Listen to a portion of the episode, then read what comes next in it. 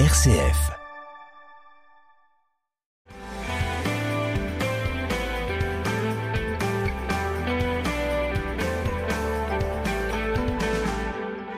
Bonjour à tous, bienvenue dans notre émission Parlons agriculture ou viticulture. Et aujourd'hui, le thème c'est viticulture. Et pour bien parler de viticulture, j'ai devant moi un invité que nos auditeurs ont l'habitude d'entendre, qui est Bertrand Trépeau, qui est vigneron, récoltant manipulant, responsable président de plusieurs associations dont une sur la promotion des coteaux du Vitria, et aussi en même temps responsable communication chez CDER. Donc autant dire que j'ai un des meilleurs spécialistes du vignoble champenois devant moi. Et donc, euh, Bertrand et chers auditeurs, eh bien, on va euh, profiter ensemble de faire un bilan de la vendange 2023 qui maintenant euh, est terminée. Les vignes commencent à jaunir un peu et très curieusement d'ailleurs on voit des grappes de raisin encore dans les vignes aujourd'hui quand on s'y promène. Et ça m'a un peu choqué pour tout vous dire parce que j'ai trouvé qu'il restait beaucoup de raisins dans les vignes aujourd'hui. Alors, on va revenir un petit peu en arrière parce que la vigne, c'est une plante euh, pérenne et euh, elle a un cycle végétatif qui est conditionné bien évidemment par euh, son cépage, par son enracinement, mais également par des conditions de météo, voire des conditions climatiques. Alors, comment ça s'est passé pour cette plante qu'est la vigne euh, sur le cycle végétatif 22-23 alors bonjour Hubert, bonjour à, toutes et à tous. Euh, effectivement, pour euh, reprendre ce cycle au, on va dire au commencement de sa phase végétative, c'est la partie où on a les premiers bourgeons hein, qui se réveillent. On a eu l'occasion d'en parler ensemble. On a eu euh, en 2023 déjà la chance d'éviter du gel dans les vignes champenoises. Pas du tout de gel. Pas du tout de gel. Alors donc première calamité évitée. On a évité une des premières euh, premières difficultés, les premiers obstacles d'une euh, d'une année culturelle. Ça va expliquer en fait une partie du rendement qu'on a cette année. On n'est qu'au début, mais c'est s'il n'y a pas de gel, on peut avoir un maximum de bourgeons et donc on peut espérer un maximum de rendement. On va continuer sur les autres obstacles de l'année pour vous expliquer pourquoi est-ce que vous voyez encore du raisin dans donc les vignes. Il, il n'a pas gelé au printemps, la fleur euh, s'est passée correctement. La fleur s'est déroulée après sans pluie abondante, sachant que la pluie peut gêner l'autopollinisation de la, de la vigne. Euh, le fait que la vigne, en fait, c'est son propre pollen qui va venir euh, euh, féconder ses, ses, fleurs pour faire du, les, produire les fruits. Et on a évité l'eau, donc on a eu aussi une bonne fleur, une bonne pollinisation. Là encore, on a évité un autre obstacle, c'est celle d'avoir une fleur aquatique. Alors une fleur aquatique et qu'on n'a pas eu, heureusement, et là nous étions en juin. Là on était mai, fin mai, début juin.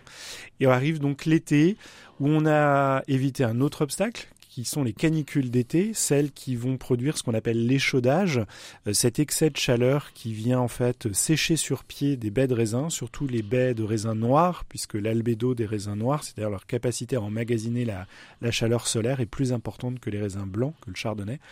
Donc on a évité aussi cet obstacle-là. On a eu un été, on l'a tous vécu, hein, euh, Hubert, un peu pas, plus Pas d'échaudage euh, en juillet oui. Jusqu'au 14 juillet, c'était une température méditerranéenne. Puis les pluies arrivent. Et arrivent le, les pluies du 14 juillet qui n'auront pratiquement pas cessé jusqu'au 15 août. Et ça, ça nous rappelle un peu nos étés des années 90, quand on avait parfois en Champagne cette caractéristique en tant que vignoble septentrional d'avoir euh, un été euh, plutôt euh, plutôt trempé. Ça a été le cas cette année. Ça fait longtemps qu'on n'avait pas vécu ça. au niveau de la vigne, ça veut dire qu'il fallait pas manquer ces traitements. Il y avait une pression en termes Donc de Donc on avait un état sanitaire quasiment parfait jusqu'au 14 juillet. Ensuite qu'il a fallu tenir. Il a, il a, commencé à, pleuvoir. On va dire que la plupart des vignerons s'en sont bien sortis hum. euh, sur cet état sanitaire jusque-là. Donc on arrive effectivement à la mi-août, plutôt confiant. Pas mal de vignerons sont partis en vacances avec ce qu'on appelle une montre, c'est-à-dire ce que la vigne nous montre comme potentiel de récolte très élevé, euh, parce que l'essentiel des bourgeons était là, pas eu de problème de gel, des bonnes conditions, de l'eau L'eau, ça permet quand même aussi à la plante eh bien, euh, euh, de pouvoir remplir des baies de raisin parce qu'elle a de la réserve hydrique, c'est comme ça qu'on appelle ça, c'est la quantité d'eau qui est disponible pour la plante. Donc plein de facteurs plutôt positifs et euh, beaucoup de vignerons qui sont partis très très confiants en vacances pour leur vendange. Tu dirais sont partis en vacances vers le 15 août En début août, surtout, oui, ils attendent. On sait que de 15 août, début septembre. Ensuite, faut pas rater le début des vendanges qui va arriver dans les premiers jours de Et septembre. là, donc, la montre euh, est magnifique. On entend même des choses incroyables qu'on n'a jamais vu d'aussi grosses grappes. Le poids moyen de la grappe à cette époque-là, les échantillons sont de- d'un niveau exceptionnel et on s'attend à avoir une vendange considérable L'expression en volume. l'expression qu'on entendait, c'est que, étant donné qu'il n'y avait pas eu de gel, on pouvait trouver des grappes physiquement sur les pieds, euh, quasiment de la tête de souche, c'est-à-dire de la partie la plus proche du sol, jusqu'au sommet de la vigne. Et l'expression, c'est de dire qu'il y a des raisins du sol au plafond. Ah oui. Et donc, en termes de quantité de grappes, c'était très important. De poids des grappes, vous l'avez dit. Et le poids des grappes, c'était aussi cette disponibilité en eau qui a permis de gonfler les grappes. Donc, euh, arrive, voilà, fin août, beaucoup de confiance et, j'ai envie de dire, patatras. Les choses vont pas Alors, se dérouler à, comme à prévu. partir de quand le patatras? Le patatras, c'est les derniers jours d'août, début euh, septembre, quand on va avoir tout d'un coup, très brutalement, euh, eh bien cette canicule tardive, c'est un mot qu'on utilise un peu trop souvent, donc euh, la définition de canicule, on s'en méfie.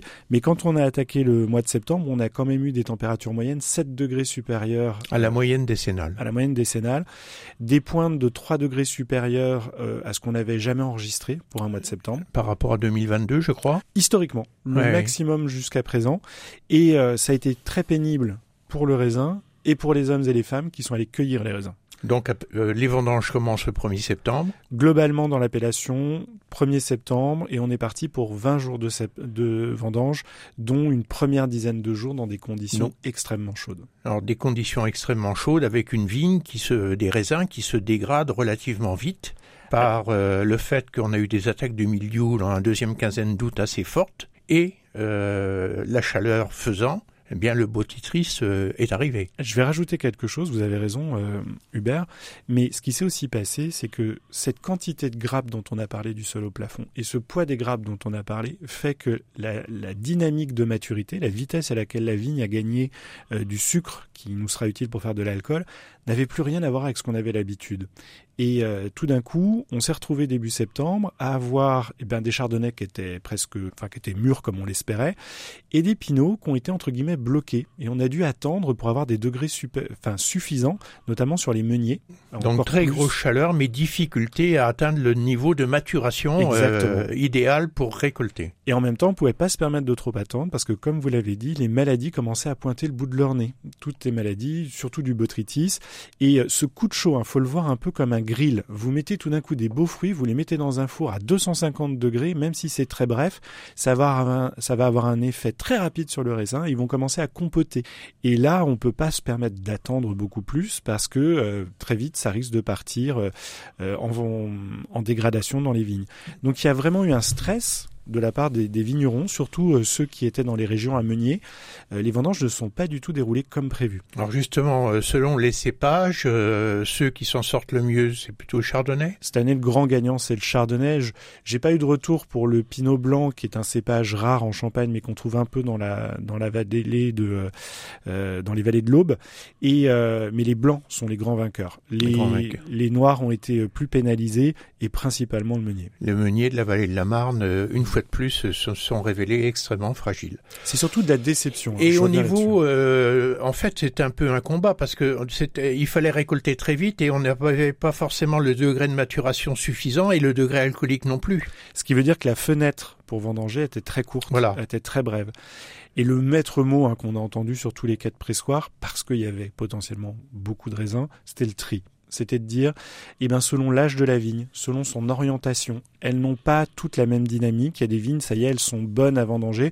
Et il fallait, euh, eh bien, très souvent revoir son, son circuit de cueillette, c'est comme ça qu'on appelle ça, pour mettre les vendangeurs au bon endroit dans la bonne parcelle, pour profiter de ces fenêtres très courtes qu'on avait entre la maturité et d'éviter la dégradation des raisins. Et finalement, dans les vignes qu'on allait vendanger, Mais il y avait beaucoup de raisins. il y avait beaucoup de raisins. Ce qui fait que certains vignerons ont quelquefois choisi de récolter certaines parcelles et ne pas récolter d'autres parcelles. Parce qu'on arrive Voilà. à la question fondamentale, c'est combien de kilos de raisins chaque, euh, à l'hectare a droit à l'appellation Champagne sur la vendange 2023. Sur 2023, c'était 11 400 kilos, le choix de l'appellation. C'est une décision économique qui euh, ben, devait accompagner, vous savez, toujours notre gestion des stocks euh, et de l'accompagnement commercial des marchés. On reparlera des marchés tout à l'heure. Mais il y avait largement de quoi récupérer ces kilos mais pour avoir des beaux kilos, il fallait trier dans beaucoup de secteurs de manière très pointue, très sévère. Euh, le tri en Champagne, euh, avec cette pression-là, ça fait un bout de temps qu'on l'avait pas vu. Alors 311 400 kilos hectares ayant droit à l'appellation Champagne pour alimenter une réserve qui cette année a augmenté d'après ce que j'ai pu voir? Oui, la décision de l'interprofession était de, proposer d'avoir euh, d'augmenter la réserve individuelle, donc cette capacité qu'ont les vignerons champenois à mettre des raisins de côté sous forme de vin clair pour se prémunir de mauvaises années. On est passé de 8000 à 10 000 kilos. C'est pas une révolution, on avait déjà vécu ça par le passé de manière transitoire euh, pour des histoires de mécanique, je rentre pas dans le détail. Donc là, ça a été remis en place, ce système.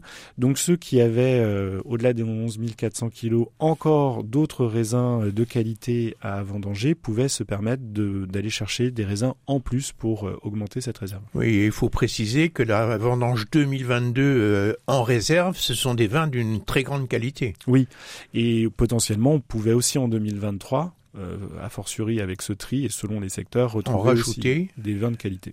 Donc avoir quasiment 10 000 kilos une année, une année de récolte. Une année complète, en, moyenne. En, sécurité, voilà, en assurance quelque part. Et donc la réserve, euh, un petit calcul rapide dans ma tête, 11 euh, 400 kilos multiplié par 32 000 hectares divisé par 1,2 kg de raisin pour faire une bouteille, ça doit faire autour de 300 millions de bouteilles? Je pense que ça fait un petit peu plus, mais euh, disons qu'aujourd'hui c'est sur cette position de 300 millions de bouteilles que la Champagne se projette régulièrement sur des hypothèses en se disant c'est notre nouveau niveau de référence. Ce qui est déjà pas mal parce qu'il y a une paire d'années début 2000 où on les a pas atteints les 300 millions de bouteilles. Oui, il faut se rappeler quand même qu'il faut les vendre à la fin et que la question de, vérité pour l'économie, hein, l'économie locale, eh bien, c'est euh, de finalement mettre de côté dès 2023 euh, les bouteilles qui seront vendues en 2026-2027. Hein. Il ne faut pas oublier qu'il y a un cycle de production qui est relativement long et qu'il faut être euh, bon en ce qui concerne les prévisions. Et quand on décide de récolter telle quantité de raisins ayant droit à l'appellation champagne. Eh bien, sur cette clôture de vendange, on va faire une petite pause et on se retrouve immédiatement après pour parler de l'économie du vignoble champenois en 2023. Avec nous dans cette émission Parlons viticulture Bertrand Trépeau et avec Bertrand Trépeau, nous faisons le bilan de la vendange 2023 à la fois sur les aspects agronomiques avec une vendange qui a connu des rendements exceptionnels, qui aurait pu être merveilleuse s'il n'était pas arrivé euh, le coup de chaleur de fin août début septembre, hein, qui a fait qu'il a fallu récolter très vite les raisins avant qu'ils ne se dégradent à cause de ce fameux bottitrice. Mais globalement, les raisins rentrés ont plutôt été des raisins de bonne qualité grâce eh bien au tri Hein, il a fallu choisir les meilleurs pour en faire du jus et le jus en question, il va permettre d'alimenter les stocks des vignerons champenois avec une réserve qui est passée maintenant à 10 000 kilos et avec la possibilité de vendre un peu plus de 320 millions de bouteilles euh, sans doute dans quelques années. Alors justement, Bertrand, quand on part sur l'estimation d'une vente dans 3 ans, dans 4 ans, mettons à 310 millions de bouteilles qui sont à peu près les chiffres actuels, ça donne quand même un certain prix de la bouteille de champagne qui a augmenté le, quand même le prix de la bouteille de champagne. L'inflation a aussi touché la bouteille de champagne. Alors l'inflation, euh, vous avez raison Hubert, a touché la bouteille de champagne et on, peut dire que l'a touché plus sévèrement que le panier moyen. Je sais qu'il y a plein de débats sur euh, qu'est-ce que c'est qu'un panier moyen et qu'est-ce que c'est qu'un indice d'inflation. Mais euh, sur un an glissant, la bouteille de champagne en moyenne, tout marché confondu, s'est appréciée de 12%. 12%, c'est plus que l'inflation, effectivement, et nettement plus. Très clairement. Hein, c'est pratiquement le double. Mm. Hein, euh, et donc, euh, du coup, le consommateur, il doit y regarder, non? Alors, il y regarde. L'argument massu de la Champagne était de dire la demande est très forte, c'est l'offre et la demande. Hein. Aujourd'hui, on va mettre sur le marché des vendanges qui ont été moins généreuses que 2022 et 2023, donc il n'y en aura pas pour tout le monde et on augmente les prix. Ça, c'était le premier raisonnement. C'est comme ça qu'on atteint ce prix moyen d'augmentation de 12%. Et ça, c'était le raisonnement après une année 2022 extraordinaire extraordinaire en termes de, de, vente. Donc on savait très bien que ça pouvait pas durer comme ça puisque nous n'avons pas en cave de quoi alimenter des augmentations de volume par rapport à ce qu'on avait vendu en 2022 de l'ordre de 4-5% euh, si on continuait là-dessus. Donc la Champagne attaquait 2023 avec comme ferme intention d'augmenter les prix et de baisser un peu les expéditions parce que on avait euh, eu l'occasion d'en parler euh, ensemble avec les auditeurs de, de ce mot qui s'était tant imposé en 2023 qui était celui ben, des contingences et des, pour limiter les ruptures. Et donc en l'occurrence, actuellement sur 12 mois glissants, on est sur une diminution d'à peu près 7% des volumes. Donc et la Champagne ne s'inquiète pas en disant c'était prévu, on ne pouvait pas faire autrement vu l'état des stocks et par contre, les prix vont augmenter. Alors les baisses, hein, la, diminution des, ventes dans ce cas-là, Uber, c'est un peu comme le cholestérol. Il y a le bon et il y a le mauvais. Il y a une diminution des ventes qui nous permet eh bien, de, s'assurer qu'on vide pas trop vite la cave, si je puis dire. Mais il y a une diminution des ventes qui à un moment devient gênante. C'est si la demande est moins forte parce que finalement, bah, le consommateur se détourne du produit. Et on a les, maisons de champagne ont un peu peur qu'on commence à aller dans le mauvais cholestérol, dans la baisse des ventes qui ne soit pas celle qu'on a choisie, mais celle qu'on est en train de c'est toujours un équilibre extrêmement délicat. Et quand nous étions le 19 juillet à réunion de l'interprofession, à ce moment-là, il fallait effectivement avoir euh, connaissance des tendances du marché. Et le marché, à ce moment-là, était en gros comparé à moins 4,5, moins 5% par rapport à 2022. Mais 2022 avait été exceptionnel. Mmh. Et donc, euh, on s'est dit, en gros, le marché, il est à peu près du même niveau qu'une année normale, quoi. Donc on va mettre une appellation à 11 400 kilos. C'était une bonne décision ou pas? Alors c'est une Vu les chiffres que vous venez d'indiquer, qui indiquent une dégradation plus forte. Oui, parce que là vous parliez de 4,5 et finalement depuis janvier, la baisse elle est de 6%, sur 12 mois elle est de 7, mais sur euh, depuis janvier elle est de 6. C'est un peu plus que ce qu'on avait anticipé. Alors après en Champagne on a de la chance. Cette décision, est-ce qu'elle est bonne ou mauvaise? On voit qu'elle n'est pas très loin de la réalité. Euh, l'hypothèse de 4,5, c'est c'est quand même relativement juste. On n'a pas connu une baisse de 20% ou euh, une hausse de 40% ou je ne sais quoi. C'est au pied à coulisses la champagne que ça se gère. Et si on a quelques bouteilles, quelques flacons en plus, on a la chance d'avoir un produit auquel le vieillissement réussit plutôt pas mal. Donc, euh, ce qu'on peut mettre un peu plus en réserve sous forme de bouteille ne sera pas du tout préjudiciable pour la suite, pour peu qu'on arrive à restimuler la demande. Et eh bien, vous, c'est un des talents champenois hein, par euh, le marketing, par euh, la présentation des vins et bien sûr par leur qualité, c'est le point de départ. Alors, une bouteille qui a augmenté, normalement, mécaniquement, c'est un prix du raisin qui augmente, puisqu'on a une interprofession intelligente qui fait qu'on partage la valeur. Donc, le prix du raisin est ce qui, aujourd'hui, il satisfait les vendeurs au kilo ceux qui ne produisent que du raisin pour le vendre aux négoces ou aux coopératives. Il y a deux paramètres hein, qui satisfont le, vendeur au kilo Uber, c'est la quantité de raisin récolté, donc 11 400, c'est une belle quantité, c'est quand même largement au-dessus de la dernière décennie euh, de rendement moyen qu'on a pu avoir.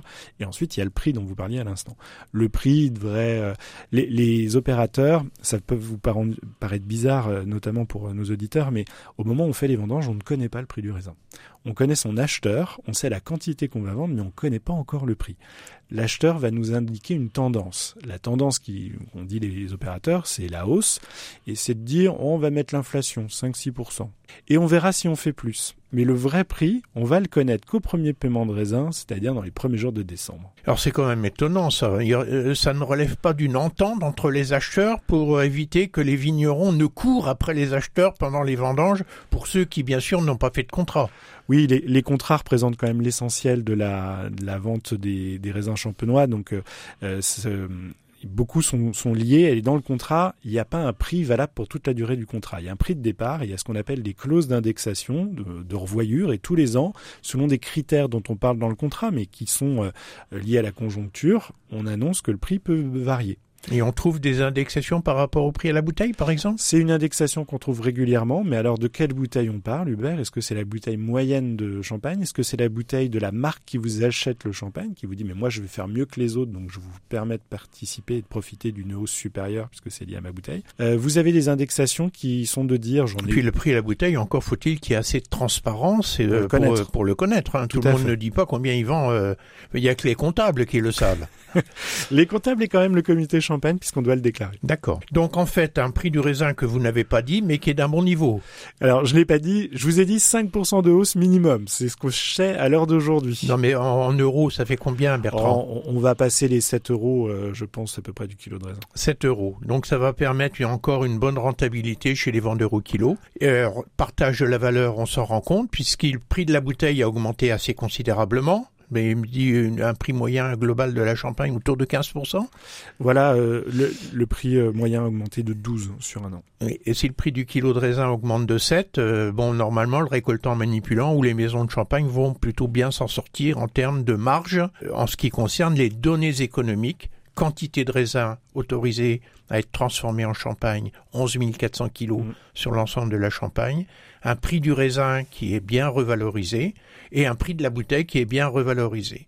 Alors tout ça reste la question qu'on doit se poser, c'est est-ce que on va arriver à les vendre compte tenu d'une planète sur laquelle euh, il y a une forme de, de, des conflits qui se multiplient partout et avec euh, des perturbations sur euh, les marchés, sur la fluidité des échanges. Est-ce que le champagne, aujourd'hui, vu les chiffres qu'on connaît à cette date de l'année 2023, est affecté par cette situation de difficulté géopolitique au niveau de la planète? Alors déjà, deux choses. Premièrement, la géopolitique, euh, oui, la situation est compliquée, mais il n'y a jamais eu de situation géopolitique merveilleuse partout. Euh, il y a toujours des tensions, il y a toujours des zones où des, euh, des fois c'est le marché immobilier chinois, ensuite c'est des taux bancaires aux États-Unis, etc., etc. Quand on veut se faire peur, on trouve toujours une raison. Voilà, ça c'est mon point initial. Le deuxième, euh, par rapport à nos prévisions, effectivement, c'est un peu moins bon que ce qu'on espérait. On est en train de se dire qu'il y a une baisse qui est liée à la demande et pas uniquement à notre problème de stock. Donc ça, ça nous inquiète un peu. Moi, j'aime beaucoup, vous le savez, Hubert, parler de nos cousins. J'entends par là le cognacet. C'est euh, une appellation vraiment cousine dans la mesure où c'est un, dans son secteur, un spiritueux de prestige. Hein. C'est euh, mondialement connu, c'est exporté à 90%. les propriétaires des marques de cognac sont les mêmes que les, mêmes, oui. Et donc, euh, ce qui se passe là-bas devrait toujours, toujours nous intéresser. Ben c'est branle-bas de combat à Cognac, puisque euh, les expéditions sont en baisse de 20% par rapport à l'année dernière, ah à date, euh, notamment à cause d'un effondrement, on peut dire effondrement, hein, quand c'est de l'ordre de 20% tout de même, du marché américain. Et c'était notre principal moteur de croissance pour la Champagne le marché américain. Mmh. Alors certes, les produits sont pas strictement les mêmes. On boit pas du champagne à la même occasion qu'on boit du cognac. Ça, on s'entend tous là-dessus. Mais pour donner et faire un écho sur une ambiance économique, sur des, sur des choix euh, que peuvent faire les consommateurs entre euh, un spiritueux, un vin et autre chose, ça doit quand même nous appeler à une mesure. Et euh, très clairement, les opérateurs viennent pas gâcher le sensation d'avoir fait une belle vendange, etc. Mais on sent très bien que le discours des maisons a un peu changé et devient beaucoup plus prudent. Alors le marché américain, c'est quasiment 10% de la production de la champagne. Oui, puis c'était surtout un marché euh, où les opportunités nous semblaient encore très bonnes, un vrai, ce qu'on appelle des, relais de croissance, des moteurs.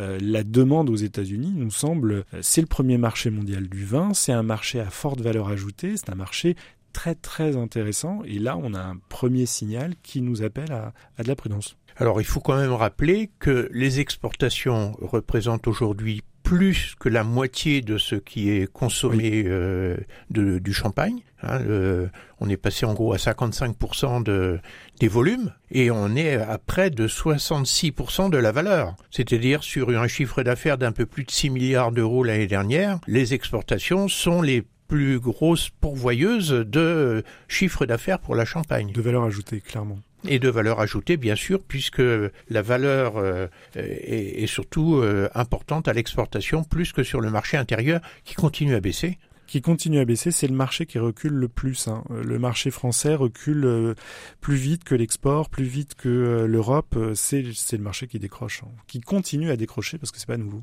Et ça continue effectivement à décrocher, alors que c'est pourtant le marché de proximité des récoltants manipulants. Voilà. Et aujourd'hui, les récoltants manipulants ont plutôt une tendance de développement de l'export, je pense, non? Oui, euh, ce qu'on sait aussi, c'est que selon les chiffres d'août du comité Champagne, tous les opérateurs ont des ventes qui reculent par rapport à l'année dernière euh, en Champagne, c'est-à-dire aussi bien les coopératives, les maisons que les vignerons. Les vignerons sont ceux qui reculent le moins fort. Et l'opérateur le plus touché, c'est la famille des coopératives, euh, les maisons de champagne étant entre les deux. Donc on a euh, des vignerons qui, euh, eux, ont encore des, bah, des, relais de croissance à l'export, qui réorganisent un petit peu leur, les marchés sur lesquels ils sont présents. Mais on a un marché français qui lui continue à s'enfoncer. Je vais vous dire une chose très claire, euh, allez dans votre supermarché préféré, peu importe la marque, regardez le rayon des champagnes, euh, alors que nous ne sommes qu'au mois d'octobre et que Noël est encore loin, vous allez voir revenir toutes les grandes maisons qui avaient claqué la porte de la grande distribution en disant on n'a plus besoin, on est sous allocation, on part euh, nous conquérir le monde, etc. Et vous commencez à revoir des opérations tarifaires alors que nous ne sommes qu'en octobre qui font froid dans le dos. Ce genre d'indicateur sur nos marques, sur nos, nos distributeurs champenois, c'est bien une indication quand même qu'il y a un retournement qui s'est enclenché. D'accord. Donc voilà qui est intéressant pour euh, l'économie champenoise, avec bien sûr toujours des préoccupations en ce qui concerne son évolution hein, dans le contexte qu'on connaît, hein, c'est un produit de luxe, hein, il faut le savoir, et le produit de luxe, euh, par définition, il n'est pas indispensable, et à partir de là, il peut y avoir des ajustements assez sévères sur les marchés. Je suis vraiment étonné par la chute de cognac à moins 20%, euh, c'est impressionnant, d'autant que l'ascension avait été assez raisonnable, mais continue depuis plusieurs années. Et là, bien évidemment, c'est une rupture dans cette ascension du développement du cognac. Alors, pour terminer, Bertrand, il y a d'autres sujets en Champagne qui ont été évoqués. Moi, j'ai vu, on parlait de flavescence dorée, par exemple. C'était un des sujets d'actualité. Il y a eu aussi un autre sujet d'actualité, c'est celui des conditions de vie des vendangeurs. Et c'est le scandale qu'on a connu à cette vendange apparemment a fait le tour de la planète. Euh, ce n'est pas pour favoriser euh, bien évidemment l'image du champagne. Donc sujet d'actualité, flavescence, est-ce qu'on peut en dire deux mots? Est-ce que c'est une vraie inquiétude? C'est une vraie inquiétude. Euh, il y a encore besoin de. Alors c'est quoi déjà rapidement? La flavescence dorée, c'est une maladie qui qu'on peut rapprocher du phylloxéra. Je crois que c'est quelque chose que tout le monde a en tête. C'est une maladie qui touche le pied de vigne et qui le fait mourir, qui se qui se propage de proche en proche, de pied malade en pied malade. On n'a pas beaucoup de moyens d'enrayer la maladie, mis à part faire de l'inspection, c'est-à-dire aller dans les parcelles, trouver les pieds malades, les arracher, arracher les pieds environnement, environnants et de traiter avec un insecticide. la contamination se fait par quel biais? Euh, Ça se passe par un insecte euh, qu'on appelle la cycladelle et qui va porter, qui est vecteur en fait de la maladie. Donc il faut d'abord s'en prendre au vecteur. C'est un virus, c'est avec un insecticide. Euh, ça finit, en fait, c'est un, un micro-organisme qui se développe dans la sève et qui va euh, petit à petit eh bien, euh, venir euh, asphyxier la plante. Donc il faut, faut empêcher, il faut qu'on rompe le cycle de circulation de cet insecte qui va d'un pied malade vers les pieds sains. Voilà, qui va de proche en proche. Donc on arrache les pieds pour pas que des insectes puissent piquer ce pied-là et emmener la maladie vers un autre pied qui soit sain, et ensuite on s'en prend à l'insecte. C'est pas redoutable, c'est pas d'une efficacité très probante. Le problème c'est que ça passe par des arrachages et surtout des moyens humains conséquents pour l'inspection. On est dans une phase en Champagne où on continue à développer l'inspection. Il faut que d'autres vignerons, le plus en plus de vignerons prennent conscience. Il faut apprendre à identifier le pied malade. Et ça n'est pas simple. Euh, on peut confondre la flavescence avec d'autres jaunisses et il faut attendre un test assez onéreux qui est euh, pris en charge par Interprofession aujourd'hui pour pouvoir déterminer si c'est euh, bien une flavescence dorée ou une autre jaunisse. Eh bien, merci pour cette indication. On aura sans doute l'occasion de reparler de cette question de, du vieillissement du vignoble parce que je crois qu'elle est essentielle hein, avec cette plante merveilleuse qu'est la vigne. Et Bertrand, je vous remercie beaucoup pour cette émission. Merci Et on donne rendez-vous à nos auditeurs. À très bientôt sur RCF.